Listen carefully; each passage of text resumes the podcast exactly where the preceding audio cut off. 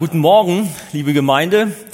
Wir machen weiter Fortsetzung im Korintherbrief und heute Morgen auch noch ein Stück weit, ähm, ja, Eckstein-Konferenz, Wiederholung, hier und da.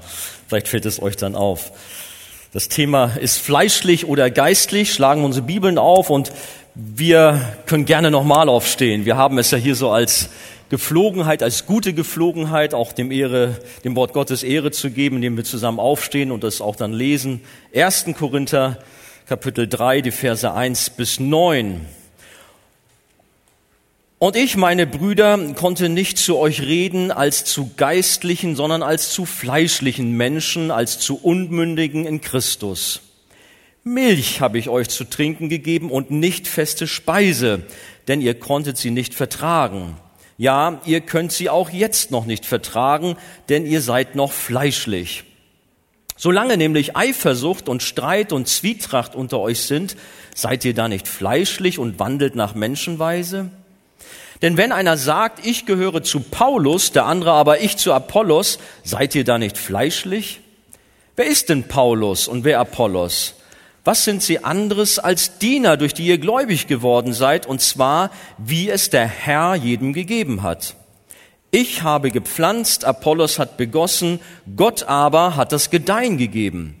So ist also weder der etwas, welcher pflanzt, noch der, welcher begießt, sondern Gott, der das Gedeihen gibt.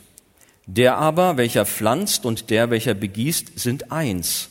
Jeder aber wird seinen eigenen Lohn empfangen, entsprechend seiner eigenen Arbeit, denn wir sind Gottes Mitarbeiter, ihr aber seid Gottes Ackerfeld und Gottes Bau. Amen. Bis dahin, setzt euch doch gerne wieder. Zum Schluss dieses Abschnittes lesen wir davon, dass jeder seinen eigenen Lohn empfangen wird. Ich mache schon mal eine Ankündigung nächsten Sonntag, da geht's dann in diese Richtung über den Lohn, aber auch natürlich, dass Jesus die Grundlage ist. Heute nun aber die Frage fleischlich oder geistlich und möchte mich, ja, wie soll das anders sein, drei Punkten stellen. Der erste, der innere Kampf. Der zweite, Kennzeichen eines fleischlichen Christen. Und drittens noch Kennzeichen eines geistlichen Christen. Ich weiß es nicht, ob ihr die Geschichte, also so eine Geschichte kennt von dem Dr. Jekyll und Mr. Hyde. Habt ihr davon mal gehört? Einige nicken, so eine Novelle oder was das da so ist. Aus England kommt die ursprünglich.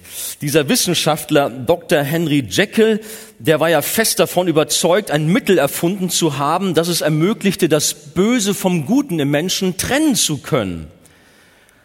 Er hat da alles Mögliche versucht, an Krankenhäuser zu kommen, damit sie dieses Mittel mal testen, aber die wollten das nicht. Und schließlich hat dann dieser Jekyll einen Selbstversuch gestartet, allerdings mit fatalen Folgen. Er verwandelte sich plötzlich in die dunkle Gestalt Edward Hyde, welcher fortan mordend durch die Straßen Londons zog. Dr. Jekyll versuchte den Wahnsinn aufzuhalten, doch es gelang ihm nicht und das Böse, dieser Mr. Hyde in ihm, wurde letztlich immer stärker. Und als Jekyll sich dann endgültig in Hyde verwandelte, da wurde er erschossen.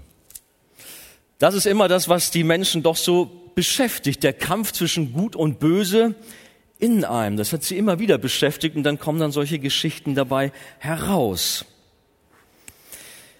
In den beiden vorhergehenden Kapiteln äh, im Korintherbrief, da haben wir uns um äh, zwei ganz unterschiedliche Menschentypen oder damit beschäftigt. Könnt ihr euch dran erinnern? Da ging es zum einen um den Ungläubigen. Die Bibel nennt ihn den natürlichen Menschen.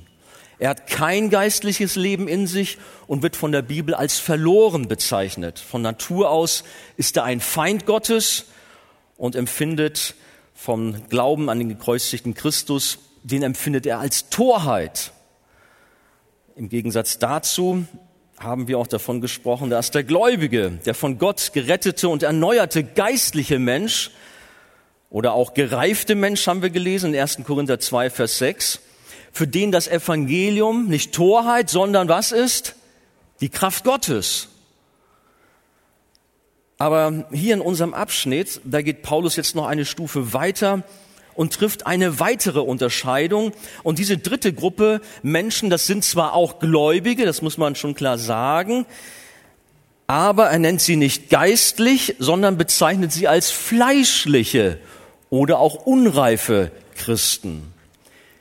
Die Gemeinde in Korinth, wir haben jetzt schon so viel davon gehört, ja auch von CJ Mahaney am, äh, während der Konferenz, die hatte zwar keinen Mangel an irgendeiner Geistesgabe, man würde sagen, Mann, was für eine Vorzeigegemeinde mit so einem großen Reichtum an Geistesgaben, an, ja, so viel Segen. Aber doch gab es so sehr viele Defizite, die deutlich machen, dass sie alles andere als geistlich waren. So wie Paulus hier sagt, sie waren fleischlich oder viele. Aber wollen wir nicht auf die Korinther gucken, sondern schauen wir auf uns. Wie sieht's bei uns heute aus? Bist du geistlich oder bist du fleischlich? Das heißt, wird dein Leben voll und ganz vom Heiligen Geist beherrscht oder nimmt die alte, sündige Natur mehr Raum ein, als dir lieb ist? Mit unserem Auto müssen wir regelmäßig zum TÜV. Und auch mit uns gehen wir regelmäßig hoffentlich zum Check-up, so körperlich. Wir haben heute vom Herz schon gehört, dass wir uns untersuchen lassen. Aber wäre es auch nicht bei so einem Thema mal nötig, so einen geistlichen Check-up zu machen? Ich lade dich ein, auch dich zu prüfen, wo du denn stehst, geistlich oder fleischlich. So kommen wir zum ersten Punkt, der innere Kampf. Paulus bezeichnet die Korinther ganz bewusst nicht als geistliche, sondern als fleischliche Menschen. Er schreibt, und ich, meine Brüder, konnte nicht zu euch reden als zu geistlichen, sondern als zu fleischlichen Menschen, als zu Unmündigen in Christus. Damit sagt er jedoch nicht, ich sagte es schon, dass sie nicht von neuem geboren sind und auch keine Kinder Gottes sind natürlich. Nein, sie, oder er spricht sie ja an als Brüder, wir haben es gelesen. Oder auch er sagt hier ihre Stellung in Christus, auch wenn es eine schwache Stellung ist, aber in Christus. Aber er stellt heraus, dass sie nicht das sind, was sie durch die Errettung sein sollten. Und damit kommt er im Grunde auf den inneren Kampf zu sprechen, den wir als Christen alle, alle durch die Bank ausgesetzt sind. In unserem Innern, in unserem Herzen rumort es. Das sind auch so eine Rhythmusstörung. Da ist auch manches in Unordnung. Im Galater 5, Vers 17, da lesen wir, das Fleisch begehrt auf gegen den Geist und der Geist gegen das Fleisch, diese sind gegeneinander. Ein fleischlicher Christ ist nicht jemand, der nun immer Lust auf Steaks hat, das ist klar. Was meint der Begriff Fleisch? Aber ich glaube, das wissen wir alle, ich habe es auch vorhin schon gesagt, mit dem Begriff Fleisch ist hier die sündige, verdorbene Natur des alten Menschen ohne Christus gemeint. Unser alter Mensch wurde total von der Sünde beherrscht und versklavt. Wir waren geistlich tot, auch darüber haben wir auch während der Konferenz gesprochen. Wir waren blind und taub und für alles göttliche Wirken. Ja, wir verabscheuten vielmehr alles göttliche Wirken. Wir verabscheuten äh, alles Fromme. Wir waren blind und tot für das, was geistlich war. Und wir fühlten uns auf dem Weg der Sünde sogar wohl, kann man sagen, oder meistens wohl. Und der Teufel hat uns sogar gut zugeredet, mach weiter so, ist ein guter Weg, weiter. Aber als dann Jesus in unser Leben trat, da hat sich das radikal verändert. Und bei der Wiedergeburt durch den Heiligen Geist hat er uns neues Leben geschenkt und uns zu neuen Menschen gemacht. Das heißt, der Heilige Geist bewirkte bei uns eine Neuschöpfung. Er pflanzte uns eine neue Natur ein, eine neue Gesinnung in unser Inneres. Und man kann sagen, dass wir ab diesem Zeitpunkt sicherlich Frieden mit dem lebendigen Gott haben. Aber was ist innerlich? Da haben wir einen besonderen Konflikt. Die alte und die neue Natur oder das alte und das neue Denken, der alte und neue Mensch, sie streiten gegeneinander. Und das ist keine harmlose Auseinandersetzung sondern ein harter Kampf. Es herrscht regelrecht Krieg. Ich glaube, wir alle können davon ein Lied singen. Der alte Mensch will, dass alles so bleibt wie bisher und der neue Mensch, der sehnt sich nach Veränderung. Vor vielen, vielen Jahren habe ich mal in München gewohnt, in einer Einzimmerwohnung. Aber nicht alleine, sondern zu zweit das ist nicht so einfach, wenn man zu zweit in einer kleinen Einzimmerwohnung wohnt. Ich war zum Glück war es so, eine Woche war ich meist da und die andere Woche war er dann da. Aber das kann Konflikte geben, wenn man unterschiedliche Geschmäcker hat und unterschiedliche Gewohnheiten hat und, und, und. Aber stellen wir uns mal jetzt so eine Einzimmer-WG-Situation mit zwei völlig unterschiedlichen Bewohnern vor. Der eine findet den Mief und seinen alten Sperrmüll richtig schön und praktisch und fühlt sich darin wohl, während der andere es nicht mehr aushält und dringend entrümpeln möchte und sich nach einer grundlegenden Renovierung und nach neuen Möbeln sehnt. Was meint ihr? Ist es harmonisch, das Miteinander? Da ist Krach. Aber sicher. Oder wir vergleichen den inneren Kampf mit einem Krieg zwischen zwei Nationen. Denken wir dabei an ein menschenverachtendes diktatorisches Regime, welches seine Bevölkerung ausbeutet und systematisch zugrunde richtet. Aber dann kommt ein Befreier von außen und seine Truppen besiegen den Diktator und seine Soldaten und schaffen eine neue friedliche Staatsordnung. Eine neue Regierung wird eingesetzt und alles scheint gut. Aber da sind immer noch diese alten Kräfte, die sich nur zurückgezogen haben, aber nun als Rebellen wieder aufstehen und Ansprüche erheben, Ansprüche erheben. MacArthur sagt, Christen sind nicht länger im Fleisch, sie sind im Geist, aber dennoch sind wir Fleischliche. Was bedeutet, dass wir immer noch gefallene Menschen sind. Da ist ein Kampf. Da sind diese Rebellen, sie wollen das Land wieder zurückerobern. Und dieser Kampf macht aber auch deutlich, dass überhaupt neues Leben in uns ist und dass wir eben nicht mehr unter der Macht und der Herrschaft der Sünde stehen. Obwohl die Sünde durch die neue Geburt in uns nicht mehr regiert, so wohnt sie dennoch weiter in uns. Sie ist zwar entthront, aber nicht entfernt. Der alte Mensch ist noch da und wir alle haben immer damit zu tun. Die alte fleischliche Natur liegt im Kampf mit unserer neuen geistlichen Natur, mit der Leidenschaft eines gestürzten Diktators, der seinen Thron zurückerobern will. So noch einmal MacArthur. Ich weiß nicht, ist uns das bewusst? Ich sage zwar schon, wir können ein Lied davon singen, aber vielleicht ist dir das auch neu. Aber normal müsste das dir schon bewusst sein, weil es gehört dazu. Es tobt ein lebenslanger Krieg zwischen dem alten und dem neuen Menschen, zwischen dem Fleisch und dem Geist in unseren Innern. Drängt sich natürlich die Frage auf, wie wird dieser Kampf enden? Das Böse wird das Gute nicht verdrängen können, wie bei Dr. Jekyll und Mr. Hyde. Das kann ich euch schon mal sagen. Der Apostel Paulus, der hatte übrigens auch viel mit diesem Kampf zu tun. Wir kennen diese Stellen aus Römer 7. Das Gute, was ich will, das tue ich nicht. Das Böse, was ich nicht will, das tue ich. Und äh, dann lesen wir in mir, das ist in meinem Fleisch, da ist nichts Gutes. Und dann ruft er fast verzweifelt aus, ich elender Mensch, wer wird mich erlösen von diesem todverfallenen Leibe? Ich danke Gott durch Jesus Christus, unseren Herrn. Die einzige Antwort lautet, Jesus Christus ist der, der uns befreit. Und die entscheidende Schlacht, die ist ja auch geschlagen, der Sieg ist gesichert durch das, was Jesus für uns am Kreuz getan hat. Das heißt, wir können ganz sicher sein, ganz sicher sein, dass der Geistliche, der neue Mensch mit Hilfe des Heiligen Geistes am Ende als Sieger hervorgehen wird. Auch wenn du noch so brutale Kämpfe hast und manchmal verzweifelt bist, dass du denkst, Mensch, ich hätte doch schon weiter vor rankommen sollen. Aber wenn du von neuem geboren bist, dann darfst du sicher sein, du wirst als Sieger daraus hervorgehen aus diesem Kampf. Du wirst das Ziel erreichen.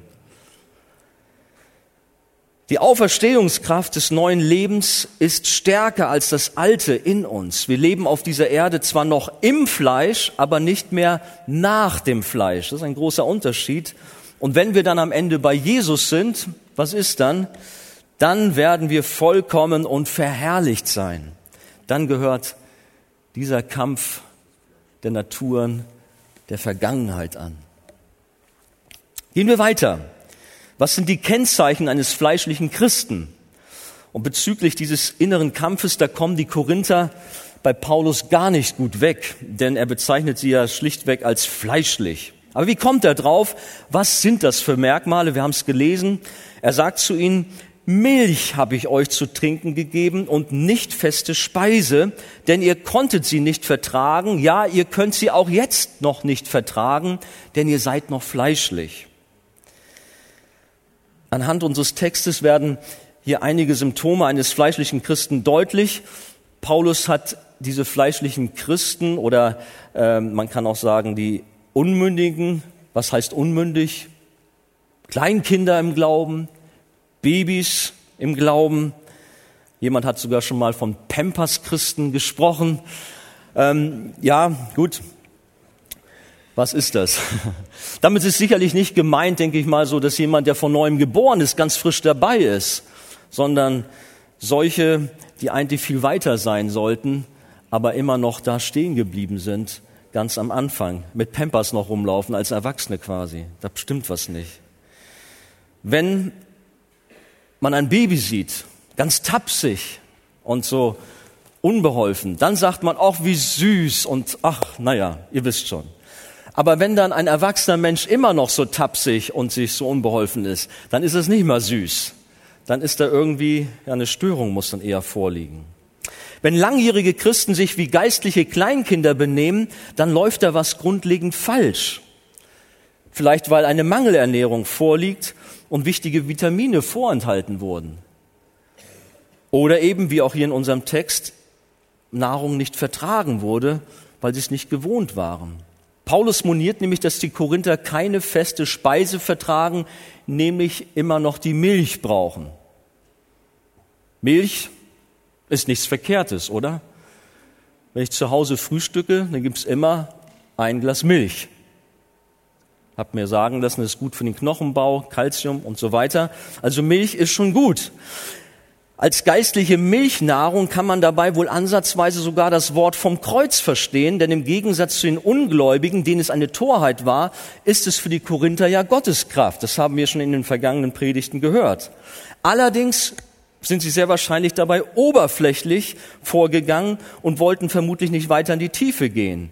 Ihnen reichte es offensichtlich aus, dass sie nur pauschal wussten, dass Jesus am Kreuz für ihre Sünde gestorben ist. Aber alles weitere, Themen wie Rechtfertigung aus Glauben, stellvertretende Versöhnung, Leben in der Heiligung und verschiedenes mehr, das brauchten sie vielleicht nicht so. Milch reichte ihnen aus. Gleiches gilt für uns heute. Wie sieht dann die geistliche Versorgung in den Kirchen und Gemeinden aus? Mit welchen Themen setzt man sich auseinander? Guck mal so in die Gemeindelandschaft hinein. Und wir bekommen ja immer wieder auch Meldungen aus dem Land heraus aufgrund unserer Fernsehsendung, wo dann die Menschen fragen, wo gibt es denn noch Gemeinden, die das Evangelium verkündigen? Bei uns wird alles Mögliche gepredigt, nur nicht das Evangelium. Da wird Soziales und äh, Politisches von der Kanzel von sich gegeben, aber nicht das Evangelium. Milch. Ja, und viele wollen auch gerne Milch haben. Sie erlauben ihren Predigern gar nicht, das Wort zu verkündigen, das richtige Wort, auch in die Tiefe zu gehen. Sie wollen es gar nicht hören. Sie wollen nicht, dass man ihnen damit zu nahe kommt. Sie suchen schöne Emotionen, aber das Leben soll sich nicht ändern. Sie wollen mehr von Liebe und Freude hören, aber nicht so sehr von der Gerechtigkeit Gottes oder auch Zorn Gottes. Nein, solche Themen, die wollen sie überhaupt nicht in ihrem Leben eigentlich vertiefen. Neben der Milch braucht der Gläubige dringend auch feste Nahrung, wenn er geistlich wachsen soll. Und wir sprechen dabei oft von Schwarzbrot. Oder wenn du es lieber hast, Steak. Ja, so ein richtig kräftiges Steak. Aber was genau kann mit dieser festen Nahrung eigentlich gemeint sein? Welche Themen sind das? Es geht dabei nicht um Lehrinhalte und biblische Wahrheiten, wozu man mehr Intelligenz braucht. Aber was man braucht, das ist ganz sicher, man braucht weniger Stolz dazu, weniger Eifersucht, weniger Streit, weniger fleischliches Wesen. Es geht nämlich darum, den Herrn zu rühmen, zu ehren und ihn allein im Fokus zu haben und von sich selbst wegzuschauen, hin zu ihm, damit aufzuhören, sich selbst zu suchen und sich selbst zu erhöhen. Aber wie sehen diese tieferen geistlichen Wahrheiten und Themen konkret aus? muss gestehen, habe ein paar Kommentare auch gelesen, da unter anderem von John Piper, der hat daran erinnert an 1. Korinther 2, Vers 10, als Paulus die Quelle der Weisheit lehrt und beschreibt, denn der Geist erforscht alles, auch die Tiefen Gottes. Und wenige Verse zuvor sagt er, dass diese Weisheit den gereiften Christen den geistlichen Christen vermittelt wird. Diese Weisheit, die Tiefen des Geistes Gottes bedeuten also feste Nahrung im Gegensatz zur Milch. Wenn man weiter in der Bibel danach sucht, nach Weisheit und Tiefen Gottes, dann landet man unweigerlich, hört mal, bei Römer 9 bis 11. Und da sind wir dann bei den oft diskutierten und herausfordernden Themen der Souveränität Gottes, der Vorherbestimmung, Erwählung, Gottes Gerechtigkeit und Gnade. All solche schweren Themen kommen dann wieder zutage. Das ist das, was John Piper darüber sagt, aber ich kann dem sehr gut folgen. Und viele haben damit so ihre Probleme und vertragen diese Kost nicht. Paulus, der bei diesen kräftigen und festen geistlichen Nahrung, äh, dem, ging es anders. Der bricht am Ende einen Lobpreis aus. Der sagt nicht, ich vertrag das nicht. Wir lesen in Römer 11, Vers 33 von Paulus, wie er ausruft, oh, welche Tiefe des Reichtums sowohl der Weisheit als auch der Erkenntnis Gottes. Da merkt man, dieser Mann, der hat die feste Nahrung aufgenommen, der hat das verstanden. Möge es auch bei uns so sein, dass wir sicherlich auch die Milch haben. Ich sagte ja, es ist nichts Verkehrtes dabei. Aber dass wir uns auch sehnen nach der festen Speise und dass wir begierig auch die tiefen Inhalte der Schrift aufnehmen. Unser Abschnitt zeigt uns dann aber noch ein weiteres Symptom von fleischlichen Christen. Und das war ein großes Problem in der Gemeinde in Korinth. Nämlich Spaltung und Streitereien untereinander. Viele Eifersüchteleien. Wir lesen in unserem Text, solange nämlich Eifersucht und Streit und Zwietracht unter euch sind, seid ihr da nicht fleischlich? fragt Paulus. Und wandelt nach Menschenweise? Denn wenn einer sagt, ich gehöre zu Paulus und der andere aber ich zu Apollos, seid ihr da nicht fleischlich? Aufgrund der Ich-Bezogenheit des fleischlichen Verhaltens kann man in einer unreifen Gemeinde mit vielen Kleinkindern im Glauben immer Eifersucht, Streit und Zwietracht vorfinden, automatisch. Es geht dann oft zu buchstäblich wie in einem Kindergarten. Man fragt sich, Mensch, das sind gläubige Menschen, aber warum sind die nicht weiter? Warum all dieser Streit über solchen kleinen Kram, über solche unwichtigen Dinge? Und vielleicht hat man wirklich auch gesagt, es geht hier zu wie im Kindergarten. Das Leben eines kleinen Kindes ist letztlich geprägt von Selbstsucht und Selbstzentriertheit. Es ist vollkommen mit seinen Angelegenheiten beschäftigt. Was braucht es? Ja, es hat Hunger. Aufmerksamkeit will es haben. Spielen. Schlaf. Meine, für ein Kleinkind ist das alles auch in Ordnung so. Aber es darf nicht für einen Erwachsenen gelten, diese Selbstsucht, diese Selbstzentriertheit. Und in Korinth führte das zu massiv gegeneinander ausgerichteten Gruppierungen und Parteiungen, wie wir gelesen haben, zum Schaden der Gemeinde. Ein waren für Apollos, die anderen für Paulus, und dann haben sie sich gegenseitig bekriegt. Aber diese Streitigkeiten in der Gemeinde sind nicht alles. MacArthur sagt in einem Kommentar, Fleischlichkeit ist ein breites Übel mit vielen unterschiedlichen Erscheinungsformen. Es wird die Sitten verderben, persönliche Beziehungen schwächen, Zweifel über Gott und sein Wort hervorrufen, Gebetsleben zerstören, einen fruchtbaren Grund für Irrlehren bieten und die rechte Lehre, das rechte Leben, den rechten Glauben und die rechte Anwendung angreifen. Und über fleischliche Werke, da haben wir im Galaterbrief eine ganze große Aufzählung. Ihr kennt sie sicherlich aus Galater 5 ab Vers 19. Was wird da genannt? Da ist von Feindschaft die Rede, von Zorn, von Selbstsucht, von Neid, von Zwietracht, Parteiung, Eifersucht, Streit, Götzendienst, Zügellosigkeit und noch ein paar andere schlimme Sachen. Möge doch in unserem Leben diese Merkmale eines fleischlichen Christen nicht vorhanden sein oder immer weniger werden, sondern dass wir doch ein, eine Sehnsucht haben, ein geistliches Leben führen zu wollen. Wie sieht es bei dir aus? Wie ist es mit deinem geistlichen Check-up? Wo findest du dich wieder?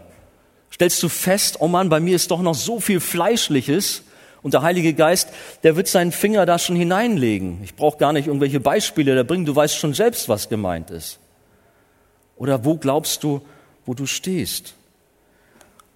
Und ich glaube und habe darum gebetet, dass Gott uns auch heute Morgen da hilft und dass dieser Check-up auch dazu führt, dass wir eine Veränderung erfahren. So kommen wir zum Bereich, zu den Kennzeichen eines geistlichen Christen. Paulus, der tritt diesen Streitigkeiten und Spaltungen in der Gemeinde in Korinth ja energisch entgegen. Wir haben gelesen, er sagt, wer ist denn Paulus und wer Apollos? Was sind sie anderes als Diener, durch die ihr gläubig geworden seid? Und zwar, wie es der Herr jedem gegeben hat. Ich habe gepflanzt, Apollos hat begossen, Gott aber hat das Gedeihen gegeben. So ist also weder der etwas, welcher pflanzt, noch der, welcher begießt, sondern Gott, der das Gedeihen gibt. Der aber, welcher pflanzt und der, welcher begießt, sind eins. Jeder aber wird seinen eigenen Lohn empfangen, entsprechend seiner eigenen Arbeit. Denn wir sind Gottes Mitarbeiter, ihr aber seid Gottes Ackerfeld und Gottes Bau. Während uns die Korinther als fleischliche Christen begegnen, muss man sagen, dass uns Paulus doch als ein zutiefst geistlicher Christ immer wieder vorgestellt wird, begegnet. Er sagt ja selber auch, nimmt mich zum Vorbild. Wir haben darüber auch schon in der Vergangenheit gesprochen. Er macht deutlich in diesem Abschnitt, dass es nicht um Menschen geht, sondern dass es alleine auf Gott ankommt. Und er stellt heraus, dass er und auch Apollos nur Mitarbeiter sind nur Diener sind. Und dieses Wort Diener vom griechischen Urtext, das meint eigentlich Kellner sein, wie in einem Restaurant, jemand, der einem das Essen bringt, der einem die Getränke bringt, der einem wirklich dienstbar zur Seite steht. Das ist das, was Paulus hier ausdrückt, wie er seinen Dienst und den von Apollos versteht. Aber doch nicht, sagt er, sind wir keine Männer, die man auf einem Sockel erhebt und anhimmelt. Bewahre uns davor. Und dann noch, dass man darüber hinaus Fangruppen bildet und einander bekämpft. Paulus geht es um ein dienendes Herz, ein demütiges Verhalten, einander unterzuordnen, ohne eigenen Ruhm und ohne Selbstsucht. Und Gott allein soll die Ehre bekommen. Das ist sein Anliegen immer und immer wieder. Ihn und nicht Menschen und Materielle heißt es anzubeten. Gott anbeten. Nicht fleischlich gesinnt sein, sondern geistlich gesinnt sein. Vielleicht könnt ihr euch dran erinnern, ich sagte eingangs vielleicht so ein bisschen Wiederholung zur Eckstein-Konferenz. Jeff Percival hat in einer seiner Predigten davon gesprochen, oder hat er äh, Johannes Calvin zitiert, der hat unser Herz als eine Götzenfabrik bezeichnet. Könnt ihr euch dran erinnern? Eine Götzenfabrik, die unablässig Götzen produziert. Unser Herz ist ein trügerisches Ding. Ein böses, ja. Jesus hat das auch ähm, äh, ausgeführt. Auch wenn wir zu neuen Kreaturen geworden sind, die Sünde, der alte Mensch ist immer noch da und man kann dem beipflichten. Unser Herz produziert unablässig Böses. Immer wieder kommt da etwas hervor und wir sind ganz erschrocken. Aber was machen wir? Wir wollen dem Fleisch doch keinen Raum geben, sondern wir wollen unseren Herrn im Fokus haben. Apollos und Paulus durften als Mitarbeiter durch die Gnade Gottes am Aufbau der Gemeinde mitwirken, durch Pflanzen und Begießen. Jeder von ihnen hatte seine Aufgabe, wofür er auch letztlich vom Herrn belohnt wird. Aber ihr Dienst war kein Gegeneinander, sondern ein Miteinander und deshalb betont Paulus hier besonders die Einheit. Er sagt, der aber, welcher pflanzt und der, welcher begießt, sind eins. Also auch ein geistliches Verhalten, und vorhin haben wir gesagt, da sind Parteiungen, da sind Spaltungen, da sind Eifersüchteleien, einer gegen den anderen, das ist fleischliches Verhalten. Und wenn wir jetzt davon sprechen, dass sie eins sind, ein Ziel haben, an einem Strang ziehen, das ist geistliches Verhalten. Gemeinsam Gott die Ehre zu geben. Und wie bereits angedeutet, ist dann natürlich auch die Anbetung Gottes ein Merkmal, dass man Gott dem Platz einräumt, der ihm gebührt. Er ist der souveräne Herr, der alles in seiner Hand hält und nach seinem Willen und Wohlgefallen alles lenkt. Und dazu gehört gemäß unseres Textes natürlich auch, dass nur Gott das Wachsen und Gedeihen der Gemeinde, die hier mit einem Ackerfeld oder einem Bau verglichen wird, schenkt. Es sind letztlich nicht unsere vielen Anstrengungen, unsere Gemeindewachstumsprogramme, unsere ausgeklügelten Strategien über Erweckung oder was auch immer, sondern Gott ist es, der Gemeindewachstum gibt, der Segen schenkt, der Veränderung wirkt. Gott ist es. Wir müssen also anerkennen, dass wir ganz abhängig von ihm sind und ohne ihn nichts, aber auch rein gar nichts tun können. Er ist der souveräne, der allmächtige Herr. Weitere Kennzeichen oder auch Charaktereigenschaften eines geistlichen Christen finden wir auch im Galater 5, wenn ich da vorhin schon von den Werken des Fleisches sprach. Ihr wisst von der Frucht des Geistes, die da ist Liebe, Freude, Friede, Sanftmut, Selbstbeherrschung, Treue und so weiter. Geistlich zu sein bedeutet, dass man sein gesamtes Leben vom Heiligen Geist kontrollieren und beherrschen lässt. Sein gesamtes Leben vom Heiligen Geist kontrollieren und beherrschen lässt. Ist das bei dir der Fall? Oder ist es doch so, dass du deine Ecken noch so hast, die du für dich behalten möchtest? Ja, hier darf der Herr doch Freiraum haben, aber diesen Bereich, den möchte ich doch noch so ein bisschen für mich haben. Wie sieht's bei dir aus? Nein, wir wollen jeden Tag aufs Neue von morgens bis abends 24 Stunden lang uns doch vom Heiligen Geist beherrschen. Oder ist es nicht so? Das wollen wir. Wir wollen geistlich wachsen, wir wollen, wollen vorankommen, wir wollen Gott Ehre geben. Und dabei heißt es auch, sich ständig an die Wahrheiten des Evangeliums zu erinnern, denn dann kommen wir voran. Und das heißt auch in jeder Lebenssituation, in jeder Entscheidung sich bewusst unter die Abhängigkeit und die Herrschaft Gottes zu begeben. Wir sind gefordert und sollen uns dafür entscheiden und doch dürfen wir wissen, dass sich dies im Leben eines Gläubigen als Folge des neuen Lebens letztendlich auch vom Heiligen Geist doch gewirkt wird. Wir sind aufgefordert, wir sind verantwortlich und doch wissen wir, es ist der Heilige Geist, der es in uns wirkt als Folge des neuen Lebens. Wir waren einmal Sklaven der Sünde. Wir waren das einmal. Das war unser altes Leben. Aber jetzt, was sind wir jetzt? Wir sind eine neue Kreatur. Wir sind Söhne und Töchter Gottes. Wir sind Königskinder. Welch ein Unterschied, welch ein Status. Dennoch ist unsere Verwandlung nicht abgeschlossen. Die endgültige Verherrlichung steht noch aus und sie erwartet uns einmal bei Jesus im Himmel. Da werden wir dann endgültig verherrlicht werden, die Verwandlung erleben. Aber noch befinden wir uns auf dem Weg in dem Prozess der Heiligung genannt wird, Jesus immer ähnlicher zu werden. Und dabei dürfen wir uns auch gegenseitig ermutigen, ermuntern.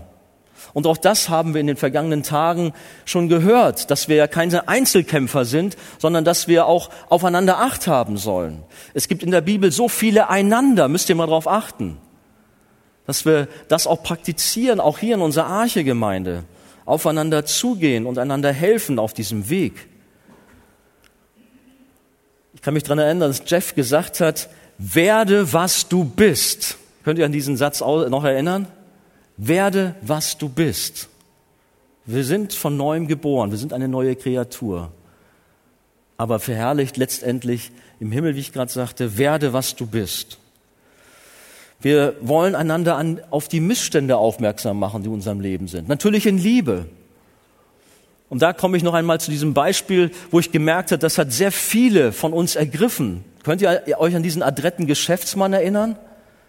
Beim Frühstück? Ganz toll gekleidet, alles perfekt.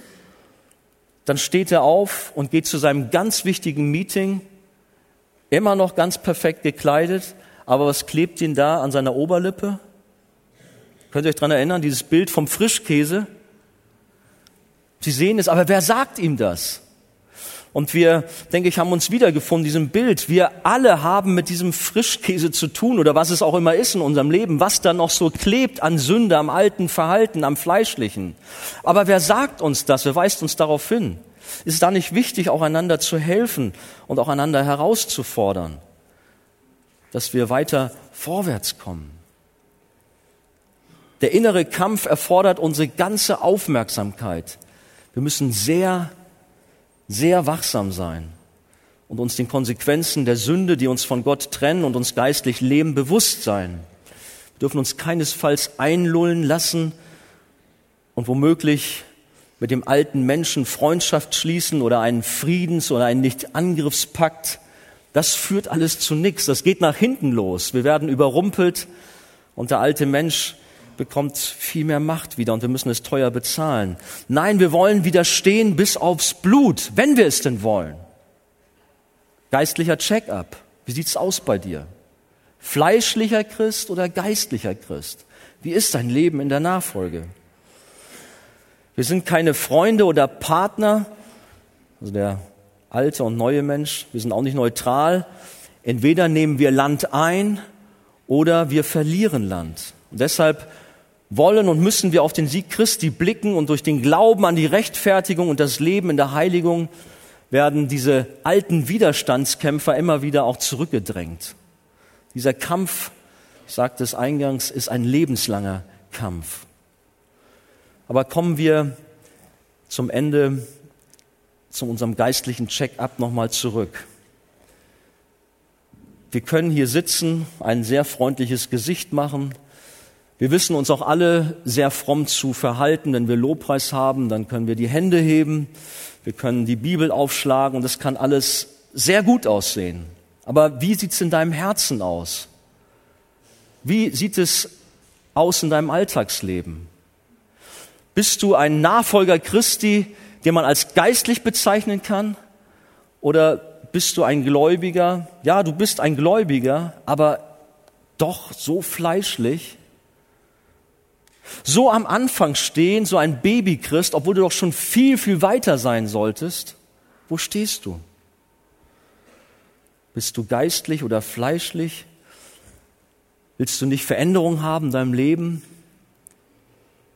Vielleicht hast du auch in den vergangenen Tagen, auch gerade bei der Eckstein-Konferenz, Entscheidungen getroffen oder hast dir auch neu Gott gestellt. Aber vielleicht steht das auch noch aus. So darf ich dich einladen, da auch nochmal das eine oder andere nochmal Revue passieren zu lassen und auch zu sagen, Gott, hier bin ich. Hier bin ich heute Morgen, ich brauche dich so sehr. Ich bin abhängig von dir, ohne dich kann ich nichts tun. Bitte wirke mehr und mehr in mir diese Veränderung. Du weißt um diesen Kampf in mir, da ist das Fleisch, der alte Mensch ist immer noch so stark und kommt hoch und ich versage.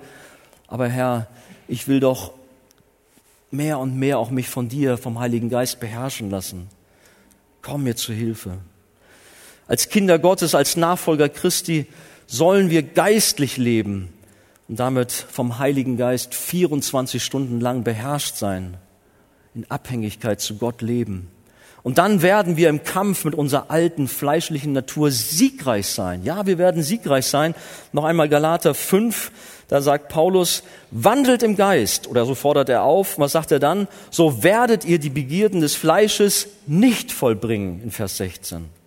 Und ein paar Verse später ruft er aus, wenn wir im Geist leben, so lasst uns auch im Geist wandeln. Mit anderen Worten nochmal, wie das Jeff Percival gesagt hat, werde der, der du durch die Errettung schon bist. Sagst du Amen dazu?